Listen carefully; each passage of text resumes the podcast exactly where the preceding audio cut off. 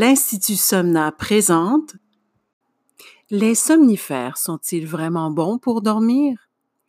Dans les cas d'insomnie, les médicaments ne peuvent être considérés ni comme un traitement, ni comme une solution à long terme.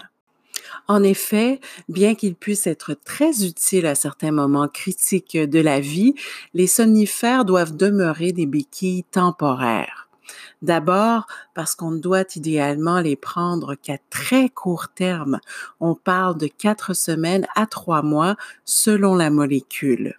Et ensuite, parce qu'il crée une dépendance, intoxique l'organisme, procure un sommeil chimique qui ne peut reproduire les effets régénérateurs d'un sommeil naturel, crée un état de somnolence, parfois prolongé durant la journée, ils vont également être dans certains cas totalement inopérants dans les cas d'insomnie chronique.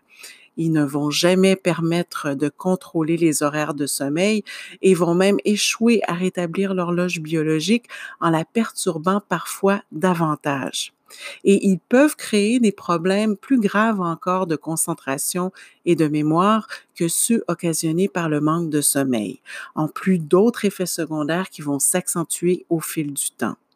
Alors, il va sans dire que l'idéal est de s'en tenir au temps prescrit, c'est-à-dire de ne pas dépasser les trois mois selon la molécule du somnifère en question et par la suite d'entamer un processus de transition avec des techniques naturelles qui vont nous permettre de se réapproprier complètement le contrôle de notre sommeil.